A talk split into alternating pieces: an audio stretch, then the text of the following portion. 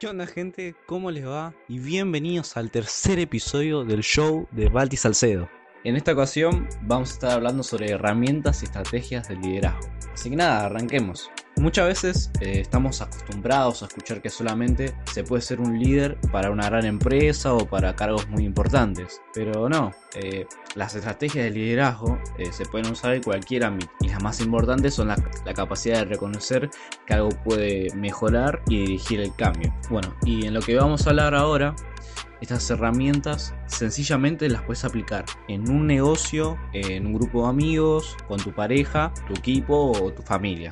En sí, liderazgo es una habilidad que te puede beneficiar o puede beneficiar a cualquier persona que quiera o esté dispuesta a mejorar su situación actual. Ser un buen líder significa ser un buen guía, ya sea un misionario para tu propia vida, ser un buen CEO para tu empresa, un buen líder para un grupo de amigos o alguien que quiera revolucionar algún aspecto de la sociedad. Toda acción importante requiere, requiere a un líder que la dirija y ese líder puede que seas vos. Así que el liderazgo empieza cuando tomas la responsabilidad de elegir a dónde querés llegar con tu vida. Ahora les voy a entregar o les voy a dar eh, ciertas estrategias y ciertas ideas que tengo sobre el liderazgo. Las primeras son 5. Después vamos a estar hablando de un ejemplo de un emprendedor que lo explica muy bien, lo explica zarpado. Así que nada, arranquemos. Número 1. Tus acciones hablan más fuerte que tus palabras. ¿A dónde voy con esto?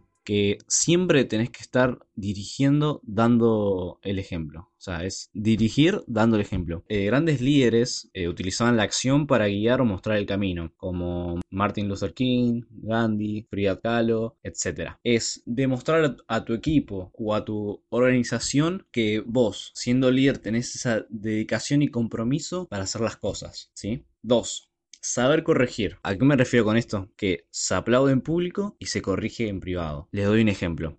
Ponle que tenés un problema con tu novia, ¿no? A ver, eh, no vas a ser tan boludo y no vas a poner el, problema al frente de tu familia o tus amigos. Como un co-líder de la relación, por así decirlo, tenés que explicarle el problema en privado para que traten de solucionarlo entre ustedes. Hay un método, un método medio gracioso se llama, el nombre se llama el método sándwich. Este método se basa en que vos le decís algo positivo, después el problema, que sería negativo, y después terminas con una nota positiva también. A, ver si me explico. Sería ponele un ejemplo. Si alguien de tu equipo podés llegar tarde, pero todo el tiempo, lo mejor que puedes decirle, la parte positiva, es: Che, estamos re contentos con tu resultado. La verdad que estás laburando re bien. Le agregás la parte negativa. Pero bueno, tenés que llegar ahora, eh, estás llegando un poquito tarde y estaría bueno que seas un poco más puntual. Y finalizás con una parte positiva y le decís, porque, porque literal que necesitamos tu excelente forma de trabajar desde muy temprano. Número 3. Utilizar la persuasión. ¿Qué es la persuasión? Básicamente sería la capacidad de influir en las personas para cumplir los objetivos de equipo. Eh, Donald Trump, presidente de los Estados Unidos, la tiene muy clara con la persuasión. Si quieren o si les interesa, busquen eh, busquen cómo Donald Trump utiliza esta estrategia en la área política. Te doy un ejemplo de cómo utilizar la persuasión. Estás vendiendo un auto, ¿no? Bueno, si querés persuadir a tu cliente, tenés que entrar en sus emociones y hacerle notar que los beneficios que va a tener con el auto. Te tenés que ganar el corazón del cliente para, para llevarlo al auto que le gusta o de sus sueños. O sea, vos, siendo líder, tenés que convencer a tu cliente seguidor que recorra el camino. Número 4. Generar confianza. ¿A dónde voy con esto? Steve Jobs basa su cultura de trabajo en el acercamiento entre todos los empleados como un equipo. Da y recibe opiniones de todos. O sea, valora el concepto de confianza. O sea, sería que vos tenés que ser justo, ético y moral, que es como lo más importante. O sea, no solo tenés que demostrar que sabes todo lo técnico de la empresa u organización, sino que también tenés que transmitir esa confianza y darle saber a tu equipo o tu organización que te manejas con buenos valores humanos para así eh, crear esa sinergia en el equipo. Bien, punto número 5. Visión clara del futuro. Esto clave, ser millonario. La visión tiene que ser específica, medible y relevante. ¿A dónde voy con esto también? Es que a tu equipo tenés que crear una visión para ello. Por ejemplo, ¿no? Hablando de un grupo de amigos. Sos el que organiza una joda. Bien, tiene que ser específica. Tiene que tener un lugar, una fecha, un tiempo. Puede que ser medible, los costos, las personas, etc. Y por último, relevante. Relevante, ¿qué significaría? Que a tu equipo, o a tus amigos, mejor dicho, tenés que proponerlo como si fuera la mejor joda del año o de la vida, para que ellos se motiven y se sentiven para que salga todo bien. Así que para mí eso serían las cinco herramientas que cualquier líder o cualquier persona que quiera empezar a liderar su vida tiene que tener en cuenta. Y ahora vamos con un ejemplo de un gran emprendedor que se llama Carlos Muñoz, que da la verdad que unos puntos muy, pero muy claros para, para ser un buen líder.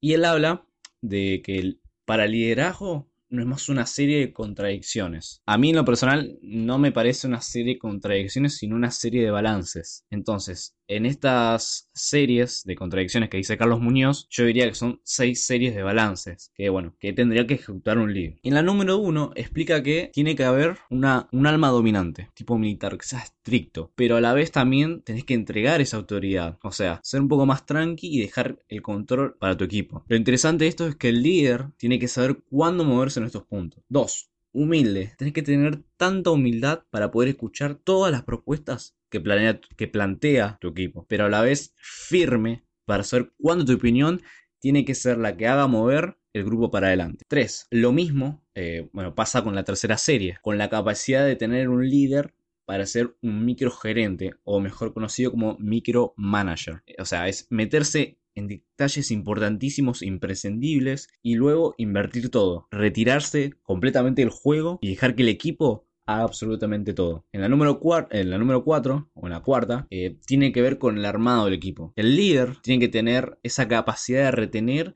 y cuidar a su gente, pero también debe saber cuándo hay que sacar a ciertas personas. Bueno, número 5, medir versus que no haya supervisión. Acá él le explica ahí que lo dice en inglés. Accountability versus empowerment. Medir sería accountability. ¿Cuándo te voy a medir? Sería en los momentos que yo te voy a medir, en los momentos que yo te voy a pedir análisis, reportes de todo y las cosas que vas a estar haciendo. Y al revés, cuando también va a ser al revés. Va a haber momentos que no te voy a controlar y no te voy a pedir nada.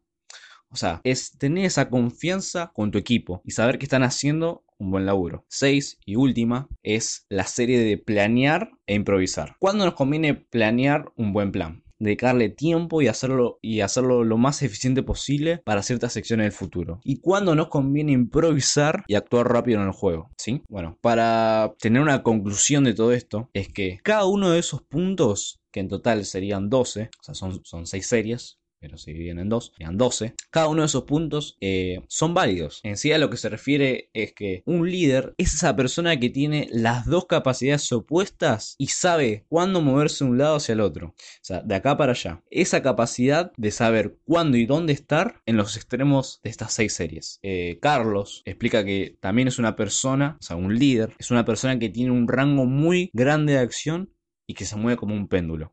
Así que básicamente serían esas. Eh, bueno, esto lo quería hacer más eh, improvisado, más tranquilo. No, no, la verdad que no. Hay muchos videos sobre liderazgo que te explican tips, cómo ser un buen líder. Y ya como que lo veo muy quemado y quería traer algo nuevo, algo más único. Sacando la parte de Carlos Muñoz. Ah, o sea, no digo que sea mala, sino que él ya lo explica y lo explica mil veces mejor que yo.